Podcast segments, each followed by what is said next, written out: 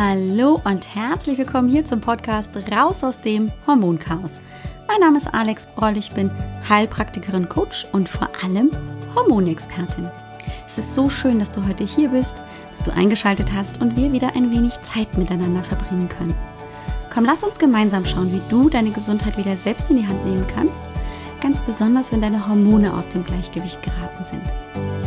Lass uns schauen, was du gegen deine Schilddrüsenunterfunktion, die Hashimoto-Thyreoiditis, die Müdigkeit, Abgeschlagenheit, all diese oft sehr körperlich einschränkenden Symptome tun kannst, um wieder in die Kraft, in die Energie und einfach ein Wohlbefinden zurückzufinden, mit dem du dich wohlfühlst und das dir gut tut.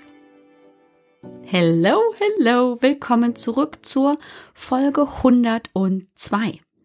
Und es ist tatsächlich Folge 2 in der Schilddrüsen-Miniserie. Yeah. Letzte Woche haben wir über die Nährstoffe für die Schilddrüse gesprochen. Und wenn du jetzt sagst, was, wie, wo, äh, habe ich gar nicht mitgekriegt? Mm, no panic, ist eh da.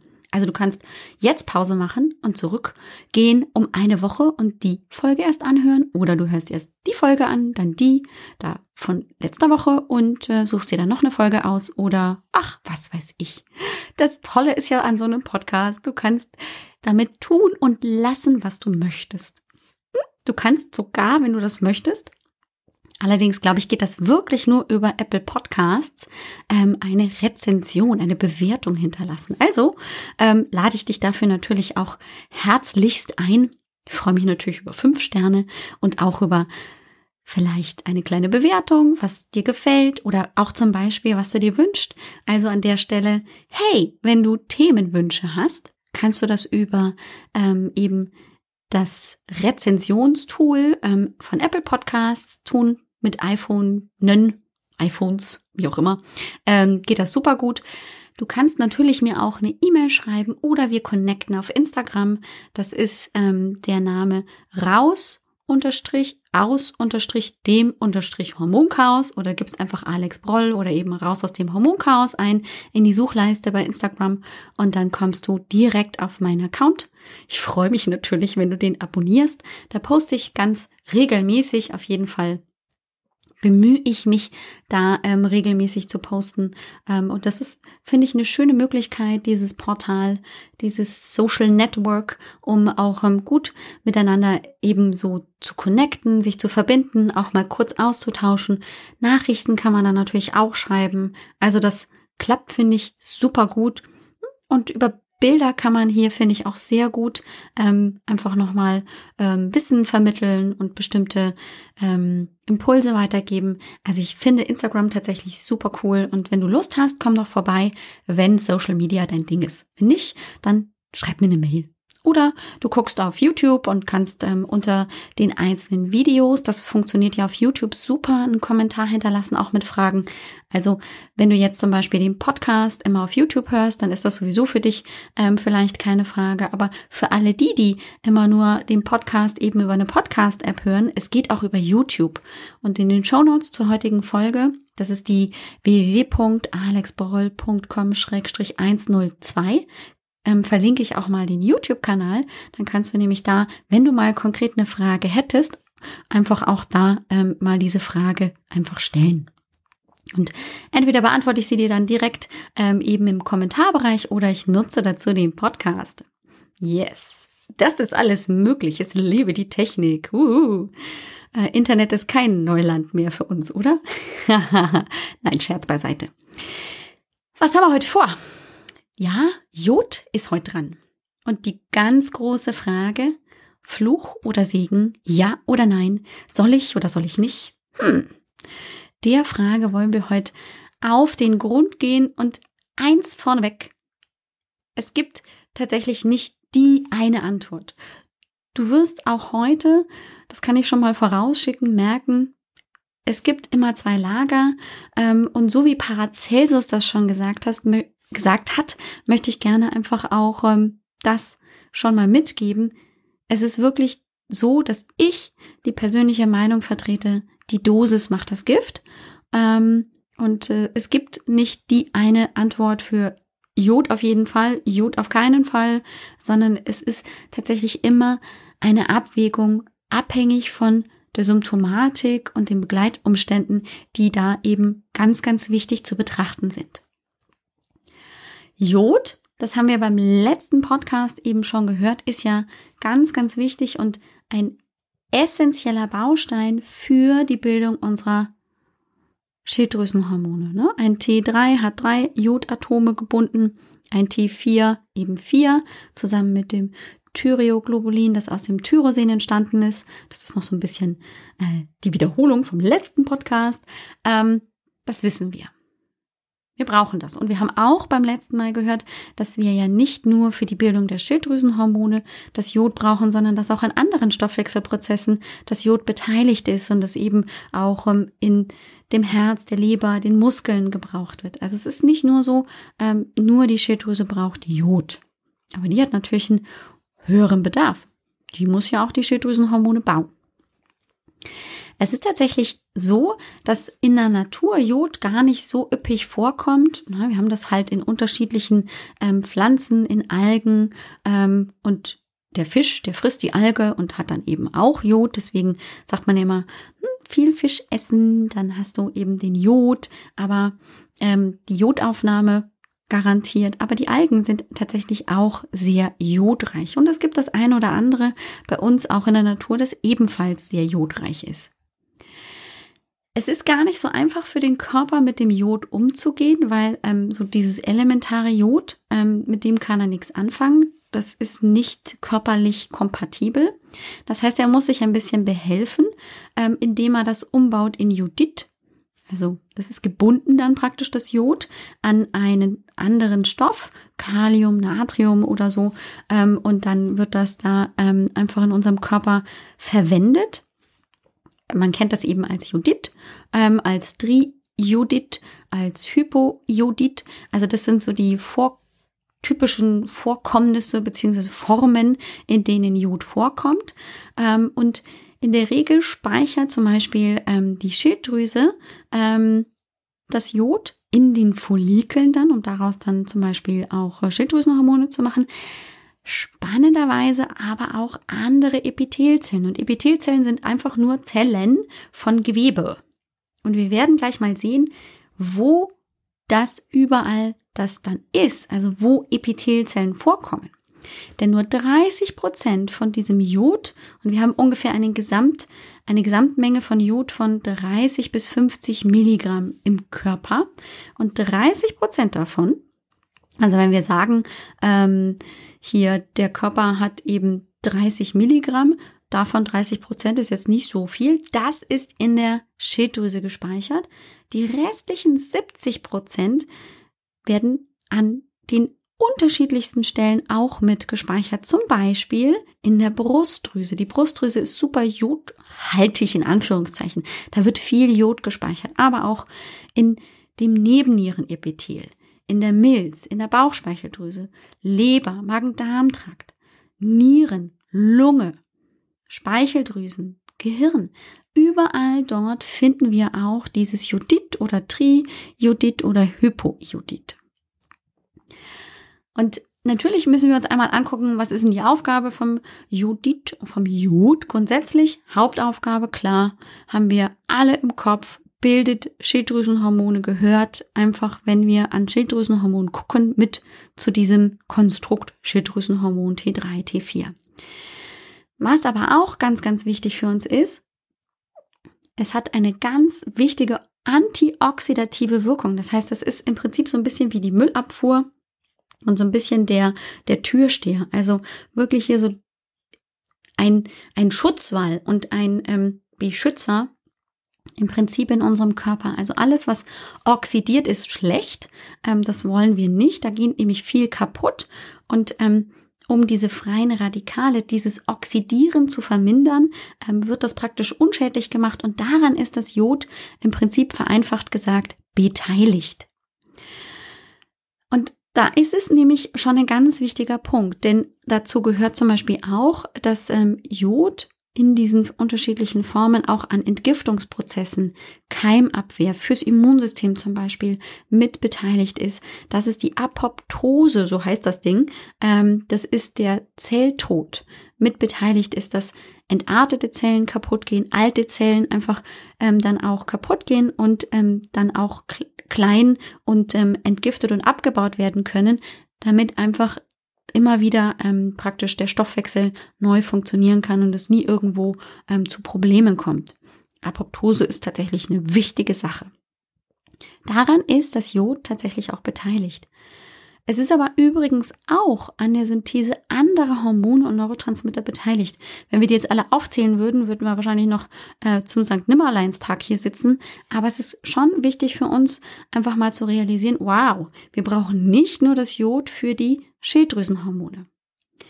Und ganz wichtig übrigens auch, da ist auch ganz viel in den letzten Jahren und Jahrzehnten passiert, es ist ganz wichtig für die Gehirnreifung von Embryo, Fötus und Säugling.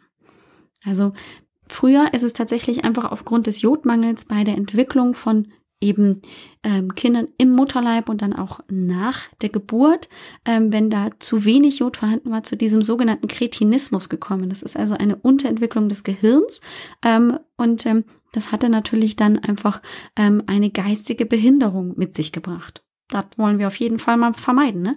Deswegen gibt es ja auch diese ganzen Schwangerschafts ähm, Nährstoffe und alle möglichen ähm, Dinge, die die Schwangere einnehmen soll, von der Folsäure eben bis hin zum Jod, um die Entwicklung von Embryo und Fötus und dann eben auch später im Stillen eben dort die optimale Versorgung mit Nährstoffen zu gewährleisten. Ganz, ganz wichtig. Und ich kann mich erinnern, das ist zwar schon lang her, aber ähm, ich habe damals tatsächlich auch ähm, im ersten Jahr eine Minimalmenge an Jod, ähm, zumindestens, glaube ich, mindestens meinem Sohn, wenn nicht allen dreien gegeben. Das weiß ich aber nicht mehr. Also ich glaube, ich habe es aufgelöst in Muttermilch und dann immer mit dem Löffel gegeben. Ähm, einfach weil ähm, durchaus mein Kinderarzt damals gesagt hat, Jodversorgung ist ganz, ganz wichtig. Der Tagesbedarf für den normal gesunden Erwachsenen liegt bei 150 bis 200 Mikrogramm. Das ist so ein bisschen ähm, variabel. 150 sagt die WHO, die DGE sagt 200 Mikrogramm.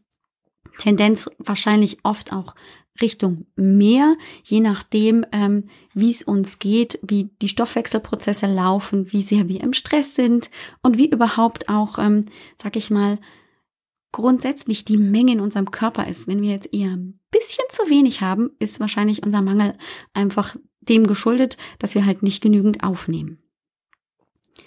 Jodmangelsymptome können sich zeigen, indem meine Schilddrüse größer wird. Das ist das sogenannte Stroma. Und ich habe es ja lange nicht begriffen. Ich komme ja aus Bayern, hört man manchmal, aber nicht so deutlich.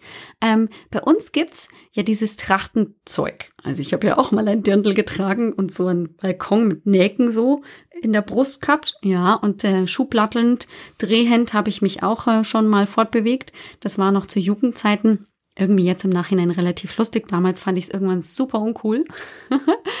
ähm, da gibt es tatsächlich ja in dieser Tracht auch Schmuck und ähm, einer dieser Schmuckteile ist tatsächlich ein Halsband.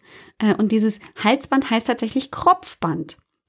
Und da ist ähm, dann vorne direkt am Hals eine Blume oder irgendwas, was relativ groß ist und eben den Hals abdeckt und dann ist hinten halt die, der Verschluss. Und dieses Ding ist deswegen entstanden, weil früher gerade die Frauen in südlicheren Ländern, also Süddeutschland, ja eher am Jodmangel gelitten haben. Dann hat sich praktisch die Schilddrüse vergrößert und dann ist so ein Knoten entstanden, so eine Beule ähm, am Hals. Und um das zu verdecken, hat dann eben ähm, sich irgendjemand gedacht, oh, da machen wir ein schönes Kopfband drauf. Hat jetzt das Problem nicht gelöst, weil äh, das Kopfband ist weder jodhaltig noch irgendwie äh, unterstützt es die Jodmenge äh, im Körper, aber dann hat man es wenigstens nicht gesehen.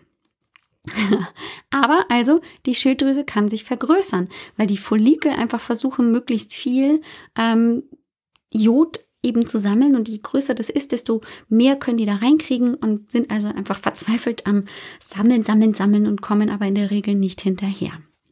Die Folgen sind dann häufig, weil ja zu wenig Schilddrüsenhormon gebildet werden kann, weil kein Jod da ist, eine Schilddrüsenunterfunktion. Das kann dann eben sich zeigen, indem ich zu niedrige Körpertemperatur habe, ich mich erschöpft und müde fühle. Vielleicht bin ich auch infektanfälliger. Ähm, ja, vielleicht kann ich nicht schwanger werden, habe einen ungewollten Kinderwunsch. Oder ich kenne einfach sich wiederholende Fehlgeburten. Oder ich neige zu Frühgeburten. Der Körper ist ja einfach durch die Schilddrüse ja auch sehr stoffwechselaktiv, Schilddrüse nicht so aktiv, wenn Schilddrüsenhormon fehlt. Das hat natürlich auch Auswirkungen, wie er mit dieser Schwangerschaft umgehen kann. Spannend fand ich übrigens auch, dass postnatale Depressionen mit ähm, Jodmangel in Verbindung gebracht werden, Mundtrockenheit vorkommen kann bei Jodmangel trockene Augen und Schleimhäute ein Jodmangelsymptom sein können und es eben nicht nur das Estriol ist. Das fand ich selber auch super spannend. Das hatte ich total ausgeklammert und ähm, ist, finde ich, etwas, was auch gerade Frauen in den Wechseljahren oft zu schaffen macht. Trockene Schleimhäute, trockene Augen, trockene Nase oder so. Und da könnte vielleicht das Jodenthema sein. Ich weiß bei mir, ich habe definitiv einen Jodmangel und schon lange kein Jod mehr genommen.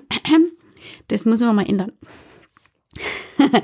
Ovarialzysten übrigens können auch ähm, eben zusammenkommen, äh, eben mit diesem Jodmangel. Also vielleicht auch ein Thema, hm, treten immer mal wieder Ovarialzysten, also Zysten im Eierstock auf. Hm, könnte man vielleicht drüber nachdenken, ob man dann mal an Jod denkt. Und die fibrozystische Mastopathie ist eben auch, weil wir ja wissen, die Brustdrüse ist sehr ähm, jodbedürftig ähm, und wenn da Jod fehlt, dann macht die ein bisschen Blödsinn, die Brust und tut weh und fängt an zu wachsen und äh, äh, äh. Übrigens, ähm, das ist so ein kleiner ähm, Side Note oder eine kleine Side Note am Rande. Ähm, häufig ist Brustspannen ja auch ähm, in der zweiten Zyklushälfte ähm, gerne vergesellschaftet mit dem Progesteronmangel und eben diesen PMS-Beschwerden. Manchmal ist es tatsächlich so, dass hier ähm, die Anwendung von Jod ähm, eben auch ähm, das reduzieren kann, indem ich das eben dann oral einnehme. Jetzt ist ein bisschen natürlich die Frage, wie machen wir das denn? Beziehungsweise das mit dem Thema Brust und Jod ist auch mal ähm, wirklich groß in der Wissenschaft, in der Forschung diskutiert worden und man konnte feststellen, dass es eine höhere Brustkrebswahrscheinlichkeit gibt bei Jodmangel. Also gibt man jetzt gerade umgekehrt so ein bisschen den Weg und hat sich überlegt, ob denn ähm, die Prävention von Brustkrebs ähm, damit stattfinden kann, wenn man Jod und Omega-3-Fettsäuren nimmt, weil man einfach in dem Prozess weiß, also die Brustdrüse braucht Jod. Zusammen mit Fettsäuren wird das eben dann auch verstoffwechselt. Das heißt, könnte es sein, dass die Aufnahme von Omega-3-Fettsäuren zusammen mit Jod eine Prävention von Brustkrebs bedeuten könnte. Da ist man noch nicht ganz so weit, ähm, aber es gibt auf jeden Fall die Tendenzen, dass man da so in die Richtung weiter forschen möchte. Und der Hintergrund, warum das ähm, tatsächlich so hilfreich sein kann, ist, dass ähm, das Jod ja in diesem Apoptoseprozess mit äh, beteiligt ist, also die, in dem einfach Zellen kaputt gehen. Und in dem Fall könnte das Jod ähm, hier beteiligt sein, dass die entarteten Krebszellen dann im, im Prinzip ähm, dazu gebracht werden mit Hilfe des Jods, dass sie sich abtöten und dann eben selbst kaputt gehen und wir dann eben diese Gefahr von diesen entarteten Zellen wieder runterregulieren. Hm, also da ähm, vielleicht mal die Augen aufhalten. Ich habe das auf jeden Fall im Blick und sobald es da neue ähm, Erkenntnisse gibt, erzähle ich das natürlich hier im Podcast. So. Habe ich jetzt also den Bedarf an Jod oder nicht? Das ist ja mal so eine große Sache.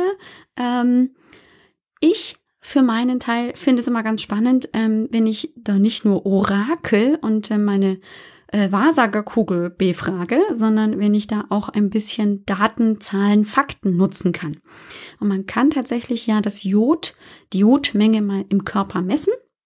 Das kann man recht elegant über den Urin machen. Da sammelt man ähm, ab 12 Uhr den Urin, beziehungsweise geht halt dann, wenn man ab 12 Uhr nachts nicht mehr auf der Toilette war, morgens auf die Toilette, nimmt den Morgenurin und im Labor wird dann praktisch die Jod oder vielmehr genauer gesagt die Jodid-Ausscheidung gemessen.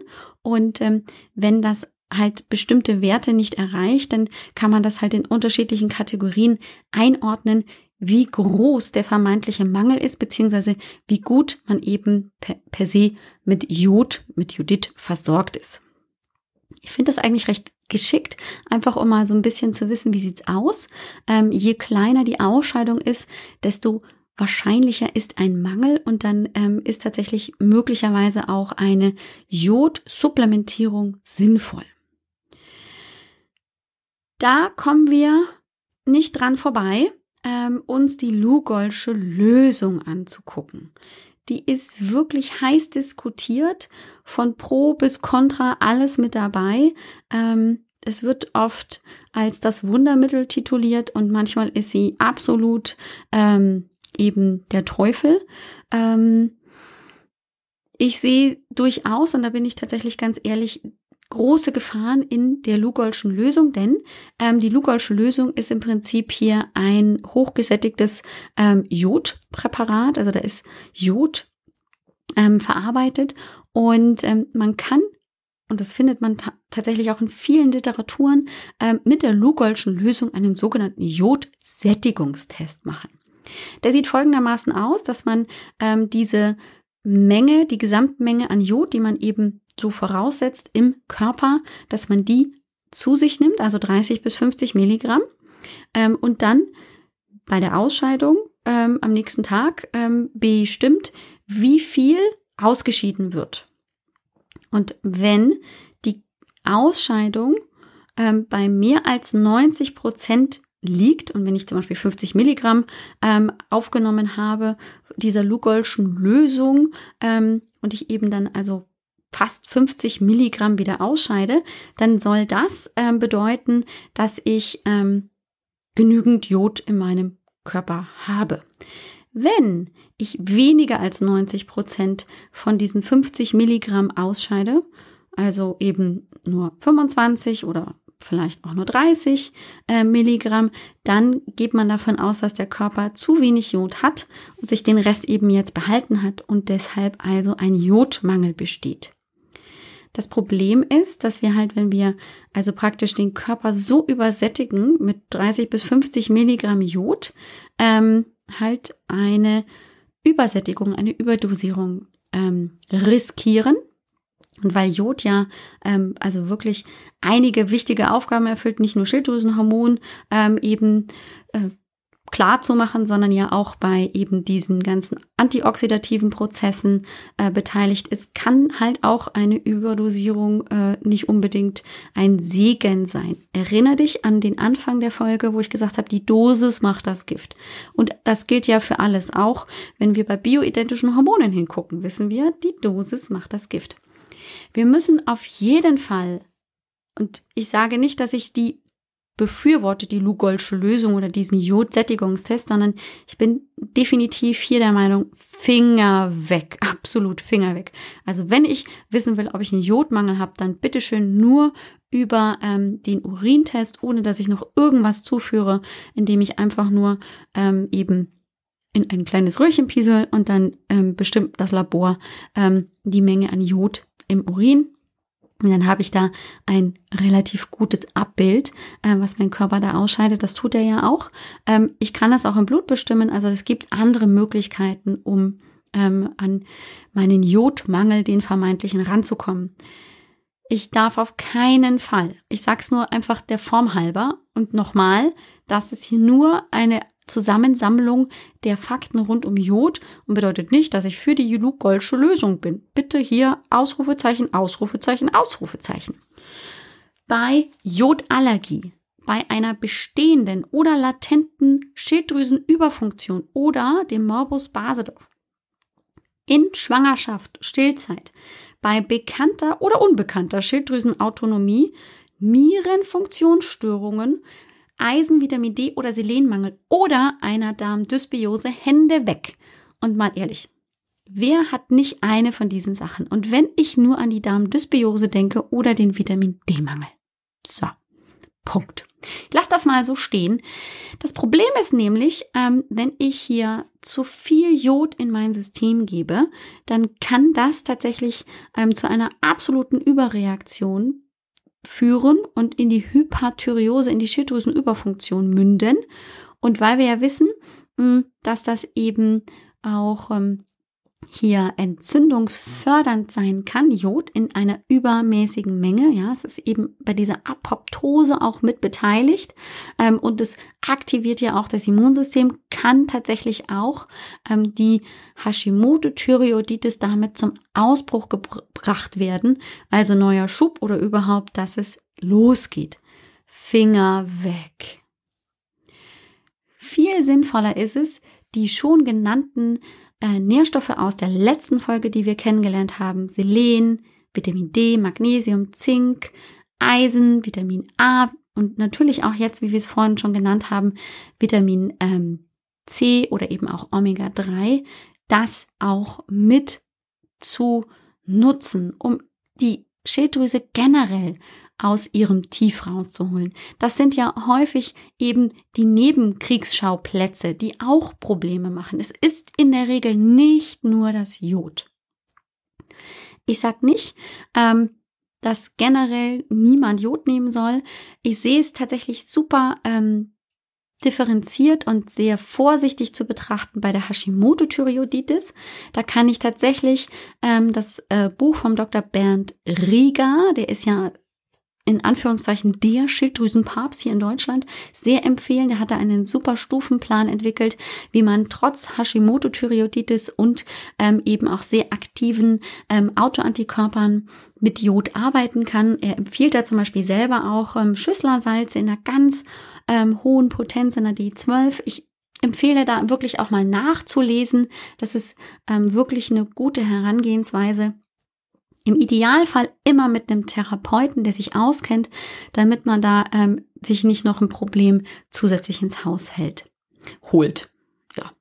Ähm, und was natürlich andere Jodquellen angeht, ich muss ähm, natürlich nicht nur vielleicht das, gerade wenn ich kein Hashimoto-Thyreoiditis habe, sondern einfach ähm, weiß, okay, das ist eine Schilddrüsenunterfunktion, ähm, damit hat potenziell der Körper einen Jodmangel, den kann ich ja dann auch nachtesten, eben über Urin oder Blut. Und dann kann ich natürlich mir überlegen, nehme ich vielleicht Kelbalgen, Braunalgen, ähm, Blasentang ist auch so eine Algenart, auch sehr ähm, jodreich. Nehme ich das vielleicht zu mir?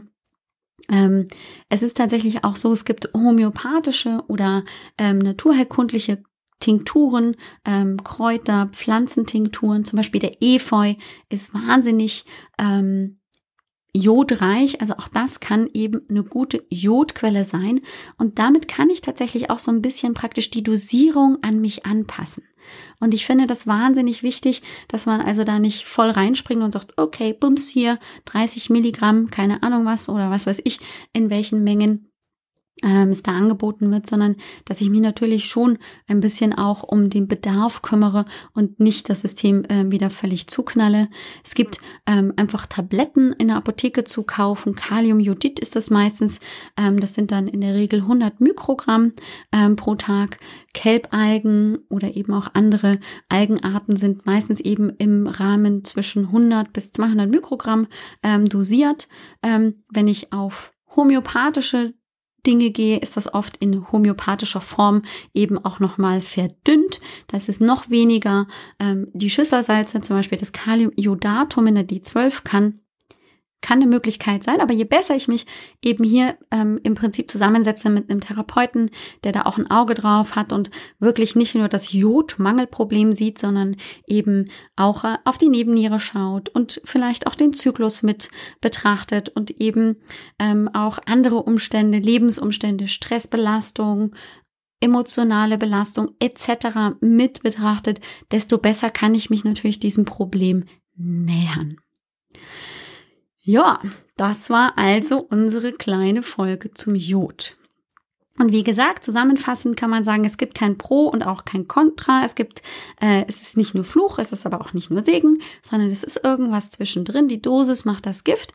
Es ist auf jeden Fall ein wichtiger Bestandteil, Baustein für unseren Stoffwechsel. Das ist definitiv so. Das heißt, der Körper braucht davon schon was. Wir können ihn nicht ähm, nur einfach ähm, das nicht zuführen und sagen, hier, ne, kriegst du nicht, Bitch, Bitch. Ähm, und wir dürfen ihn auch nicht überfordern. Also es ist immer das gesunde Mittelmaß. Wie immer. Ja, und deshalb, äh, mit dem gesunden Mittelmaß ist es ja manchmal nicht ganz so einfach und eben auch so diesem, zu wem gehe ich denn jetzt und ah, ist das denn für mich vielleicht auch echt ein Thema? Wenn du da unsicher bist oder einfach echt mal konkret eine Frage hast, ganz egal, ich lade dich ganz herzlich ein zur kostenlosen Hormonsprechstunde. Das ist dein 30 Minuten Termin, gratis, unverbindlich für dich, wo wir uns kennenlernen, du einfach so deine Fragen stellen kannst, wir so ein bisschen gemeinsamen roten Faden entwickeln. Das ersetzt natürlich keine Therapie, aber ist manchmal so wirklich gut, um erste Impulse zu bekommen. Was könnten nächste Schritte sein? Ich stelle dir gerne das Hormoncoaching vor, wie das funktionieren kann, in welchem Rahmen das funktionieren kann, was das dann auch kostet und ähm, überhaupt alles drumherum ist natürlich oft auch die Frage. Da lade ich dich ganz, ganz herzlich zu ein. Und alles, was du dafür tun musst, ist, komm auf www.alexbroll.com-sprechstunde und dann kannst du dir den Termin buchen. Und wenn du jetzt eben zum Beispiel in den Show Notes darauf zurückgreifen willst, auf das Buch vom Dr. Rieger, das ich ähm, eben erwähnt habe, oder eben auch ähm, nochmal gucken möchtest, ähm, was hat sie denn vielleicht sonst noch so gesagt? Du kannst natürlich super gerne auch auf den Blog kommen, auf www.alexbroll.com 102 für unsere heutige Folge, für Folge 102. Ähm, und dann kannst du da dich auch durchklicken in die vorhergehende Folge gehen oder dir eben auch auf der Startseite den Hormon-Selbsttest runterladen. Das ist vielleicht auch eh immer ein guter Weg, um erstmal so ein bisschen äh, Klarheit zu bekommen, ist es überhaupt die Schilddrüse und, und, und. Ähm, lohnt sich und danach, also gerade wenn du dir den Fragebogen runtergeladen hast, bekommst du dann auch in der Folge einfach nochmal ein paar Mails mit so ein bisschen Einblick in die einzelnen Bereiche, Themenbereiche, Hormonbereiche, die durcheinander geraten sein können, was da dahinter steckt, etc. Ist, glaube ich, eine gute Möglichkeit, um sich nochmal ein bisschen mehr ähm, zu sortieren und eben den Überblick zu bekommen.